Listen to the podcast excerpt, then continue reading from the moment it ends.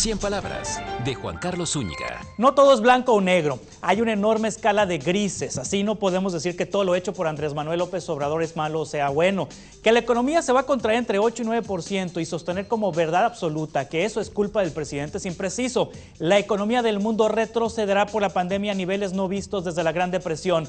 En el tipo de cambio, inflación, inversión extranjera directa, recaudación fiscal y nulo endeudamiento hay buenas cuentas. Sí, están Pío López Obrador y Manuel Bartlett, la no rifa del avión presidencial, la Guardia Nacional haciendo las veces de patrulla fronteriza, los desencuentros con científicos e intelectuales, la falta de medicamentos, pero también su absoluto y legítimo aferramiento de combatir la enorme desigualdad, los programas sociales a la mayoría de los hogares, el incremento al salario mínimo, el fin de los privilegios fiscales, la gratuidad en los servicios de salud, internet en todo rincón del país. En fin, no todo es malo, no todo es bueno.